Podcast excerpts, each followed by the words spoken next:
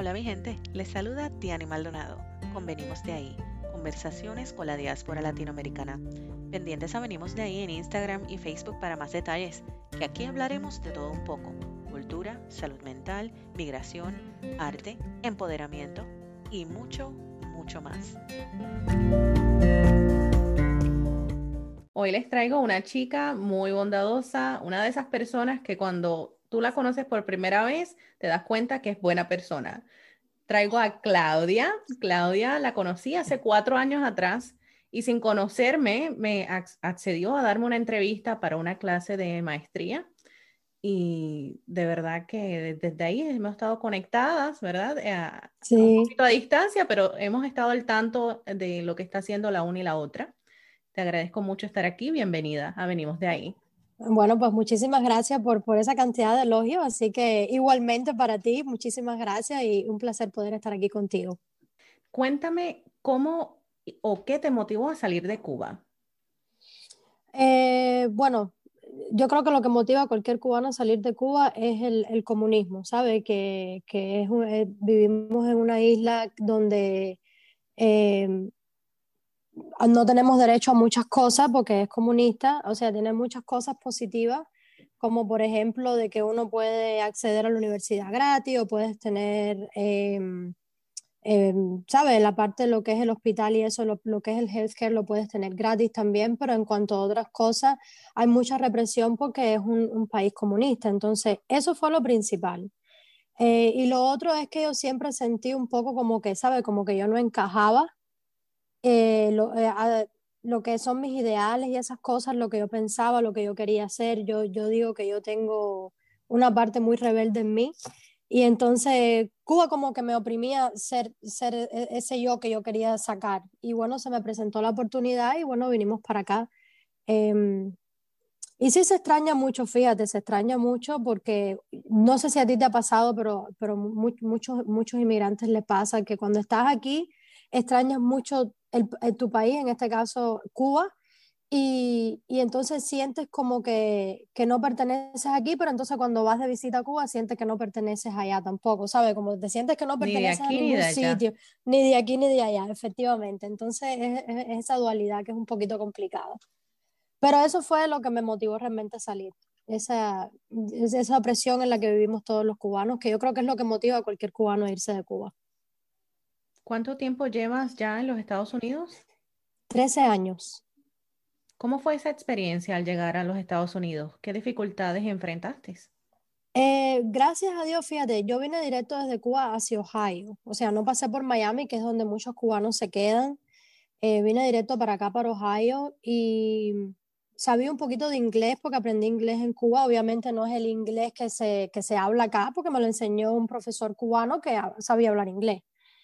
Pero una de las dificultades, yo creo que son las dificultades que pasa mucha gente, es el adaptarte a no saludar con un beso, de que la cultura es mucho más fría, eh, el adaptarte a que no conoces a tus vecinos, eh, no sabía manejar porque en Cuba no hay necesidad, ¿sabes? Mucho de, de, bueno, tener un carro es un lujo, pero muchas cosas quedan cerca, así que todo el mundo camina o tiene una bicicleta o algo así.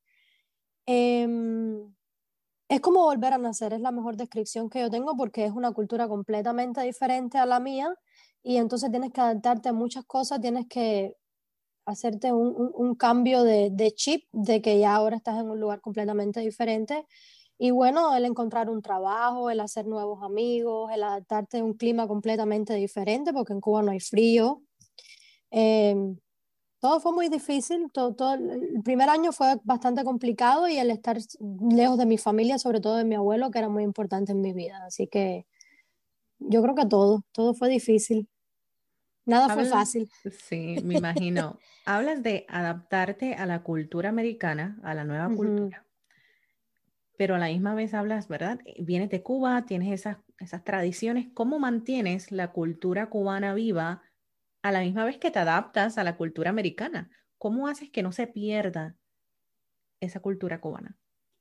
Bueno, fíjate que yo cuando empecé a conocer eh, gente aquí, bueno, obviamente americanos, porque no vivía en Columbus, vivía en un pueblito que se llama Sunbury, que yo creo que lo, los únicos que hablamos español éramos nosotros. Y empecé a trabajar en un restaurante que obviamente la gente quería saber de dónde era el acento y yo no me veía igual que nadie, entonces empecé a hacer buenos amigos y cuando tenía un nivel de confianza bastante amplio, yo decía, bueno, nosotros en Cuba saludamos con un beso, así que a partir de ahora, si a ustedes no les molesta, yo lo voy a saludar con un beso y así saludo a todos mis amigos.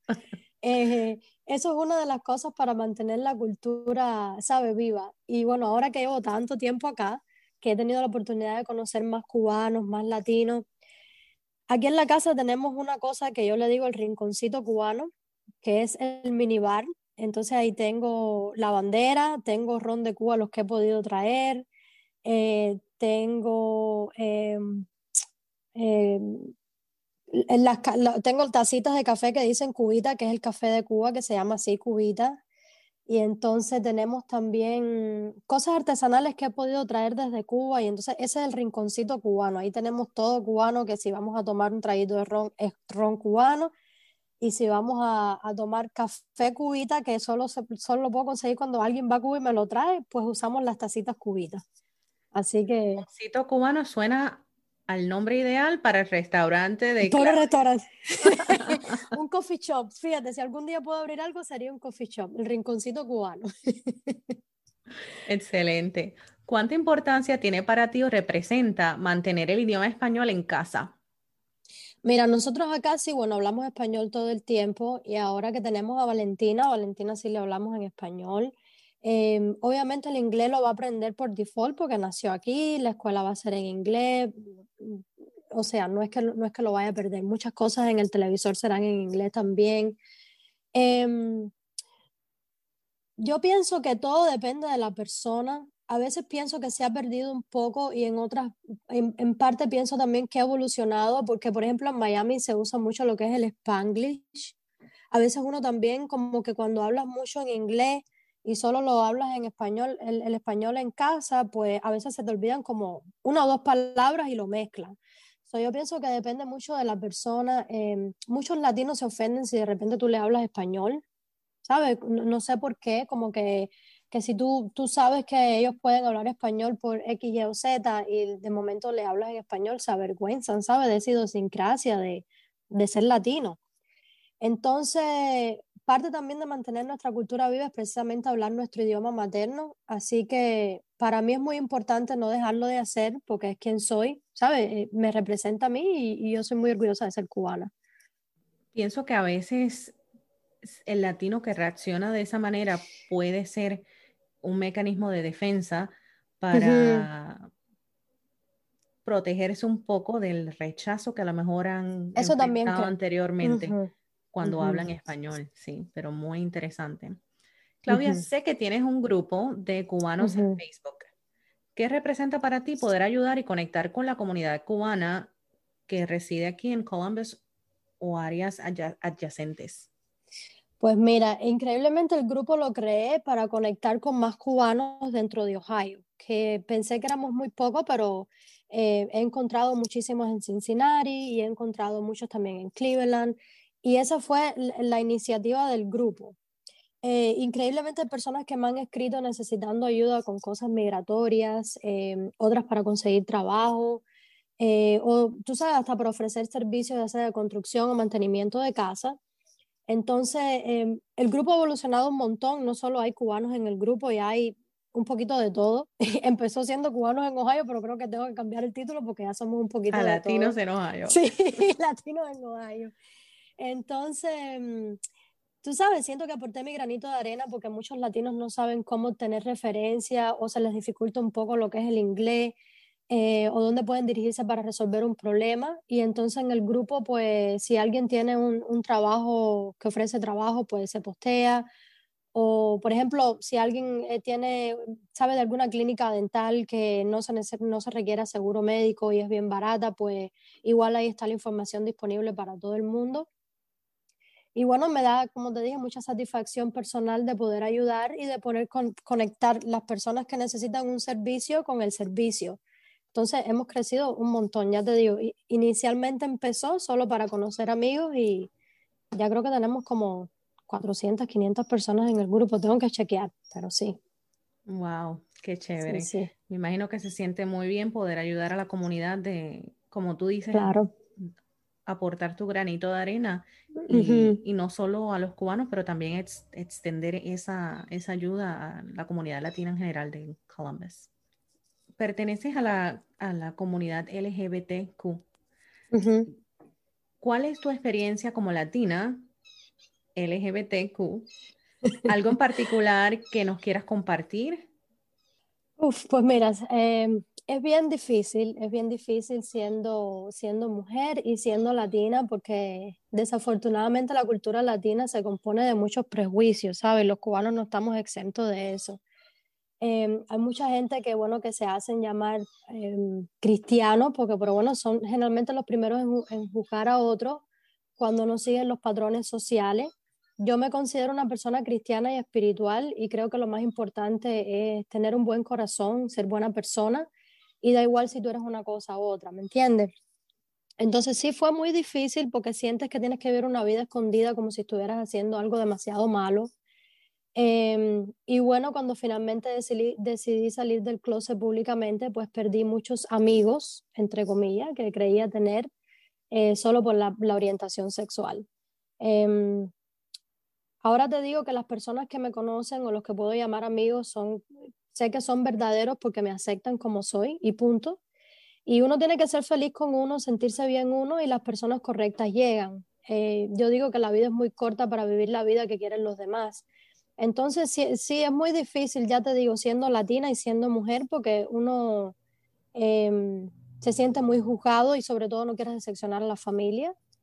Pero yo pienso que todo pasa, ¿sabes? Todo pasa y, ya cuando tu familia ves que eres más feliz o que nada ha cambiado en ti, porque las personas piensan que por escoger un camino diferente vas a cambiar, vas a dejar de ser tú y cuando ven que, bueno, obviamente tú sigues siendo la misma persona, pues creo que hay un poquito más de aceptación, pero sí me gustaría ver em, un poco más la cultura latina como un poco más abierta de mente y, y, sabe que no sean tan duros en juzgar, que te den la oportunidad de conocerte y después entonces determinar si tú eres una persona con la que ellos puedan salir o no, ¿sabes? Ya llamar amigo o lo que sea.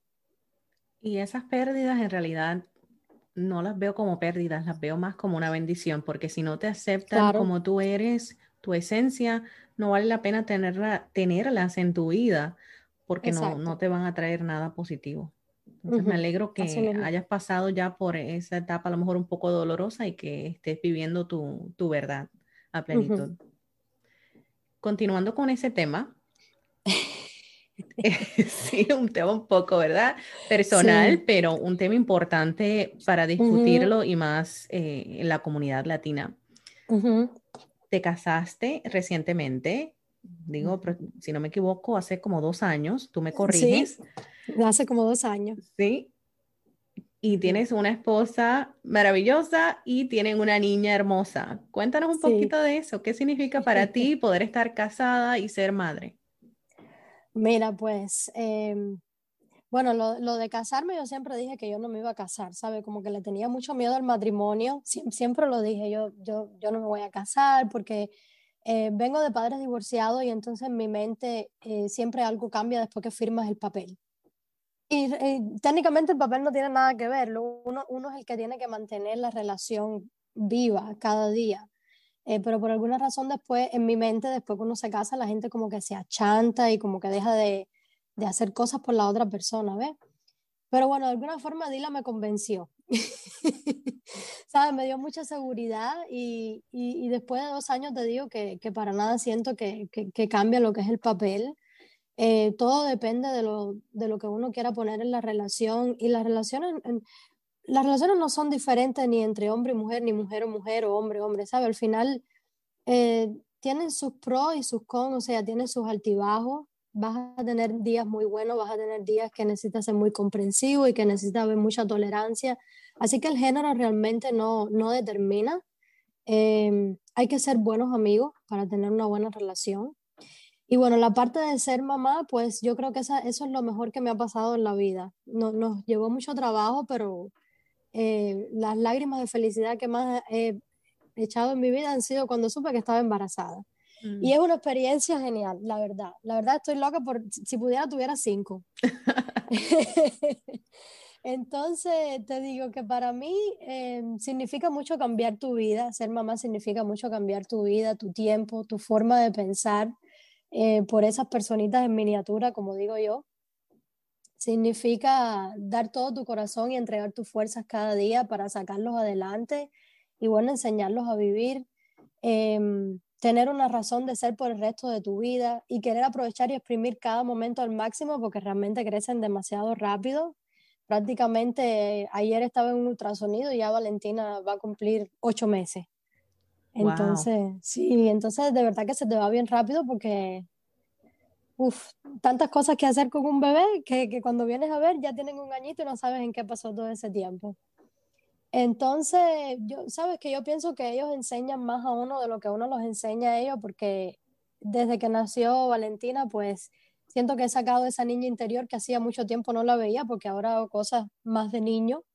Y entonces estoy sacando esa parte de mí que no que, que, uno la pone un poco a medida que uno se va haciendo más adulto pues que uno la va poniendo un poco más hacia un lado. Entonces me encanta me encanta ya te digo me encanta ser madre y, si pudiera tuviera cinco así que perfecto una, una experiencia maravillosa ese tema de volver a ser niño ha surgido bastante en las conversaciones que he tenido recientemente con otras personas y oh. estoy totalmente de acuerdo, es que yo creo que nos pasa a todos y volver a, esas experiencias de niño eh, te trae una felicidad, ¿verdad? De unos momentos de, felicidad increíbles, increíbles. Así mismo, es como el, como el principito, no sé si lo has leído, que el principito nunca quiere ser adulto porque los adultos solo hablan de números y de cifras. Entonces a uno se le olvida mucho, ¿sabes? Esa parte de uno que, que, que, es buena traerla de vuelta, siempre es buena traerla de vuelta porque te da, te da más felicidad y miras el mundo de una forma diferente también. ¿Cuál ha sido o, o consideras ha sido la lección o aprendizaje que te ha tomado más aprender en tu vida, Claudia? Oh, Mira, yo te diría que el aceptarme a mí misma y aceptar mi sexualidad, realmente yo pienso que ha sido lo más difícil. Em, primero porque sentía que decepcionaría a mucha gente, eh, como te comentaba, sobre todo mi familia, y estuve a punto de renunciar a todo solo porque los demás fueran felices. Em, tratar de entender que no había nada malo conmigo y que simplemente soy un ser humano que se enamora de las almas, no se enamora de los géneros y que como todo el mundo, al final yo pienso que la meta del, de la persona, de, cada persona, es tratar de ser un poco más feliz cada día. Entonces, enfrentarse a la sociedad que juzga tan duro y, y encontrar la valentía de seguir para adelante. Yo pienso que esa ha sido la, la lección más difícil. Eh, aprender a crecer como persona y aprender que solo tenemos esta vida y que solo tenemos este día para hacerlo contar y para ser un poquito más felices. Me encantó eso que dijiste de no te enamoras de las personas o del género, sino de las almas. Y luego mencionaste lo de valentía. De ahí salió, surgió la idea de nombrar a tu hija Valentina. Así mismo. Así mismo, porque yo digo que, que uno escoge sus padres, ¿sabes? Y si ella tuvo la valentía de escoger tener dos mamás, pues por eso decidimos ponerle Valentina. Qué bonito, de verdad. Muy bonito, muy bonito. Sí. Gracias. Sí. ¿Consideras, Claudia, que estás viviendo tu sueño? Sí, yo te diría que sí. Em, lo que más me hacía falta, yo pienso, para sentirme un poquito más completo, más completa, era Valentina, y ahí está. Em, obviamente yo tengo nuevas metas cada día y cosas que quiero lograr en mi vida, ¿sabes? No, uno no se puede quedar sin una meta porque entonces sería una vida muy vacía, pero ahora mismo siento que estoy viviendo mi sueño, que no se necesita tanto como las personas creen para vivirlo, realmente no se, no se necesita mucho. Eh, tengo mi familia que es hermosa, mi casa que está llena de amor, estamos saludables y bueno, tengo la dicha de tener a mi mamá conmigo y aunque tenga, tengo mis dos hermanas que viven en estados diferentes, em, pues Valentina ha unido mucho a la familia, así que ahora estamos más unidas que nunca y yo te diría que sí, que sí estoy viviendo mi sueño. No se necesita mucho para vivir. Esa, esa frase me, me, llega porque en esta pandemia es algo que me he dado cuenta. No hace falta tanto para vivir, se puede vivir con menos y uno se puede enfocar en lo que realmente te trae felicidad. Así mismo es. Que son cosas simples, lo que uno no se da cuenta que son cosas bien simples. Las cosas pequeñas. Sí. ¿Qué más extrañas de, tu isla de Cuba? Yo, yo, el, calor de la gente, fíjate. Em, tú llegas a cualquier, lugar en Cuba y si las personas solo tienen una taza de café para darte, pues esa taza de café te la dan, la comparten. Em, el ver a las personas, a mis vecinos, conocer a mis vecinos, jugar, ver la gente jugar dominó en la calle. Em, yo, creo, yo pienso que es la, la, la, parte esa cálida de la gente, porque aquí se vive como que muy hermético em, y no tienes tanta interacción, la vida es un poco solitaria de cierta forma porque todo el mundo es, es muy hermético, entonces eso, la, la, calidad de las personas. El tener, el tener una, una vida un poco más sociable, ¿sabes? Que puedas conversar con tus vecinos, que, que camines, que salgas a caminar, que respires aire puro. Aquí como que todo tiene que ser en el carro, no, no te das la oportunidad de conocer nuevas personas porque todo es muy hermético. Y más ahora con la pandemia que no podemos salir mucho. Sí, sí. A lo mejor cuando pase la pandemia podemos jugar un, dominó. Exacto. Perfecto. Yo soy bien mala, pero bueno, me gusta. Yo también. bueno, muchísimas gracias por la entrevista. Por supuesto.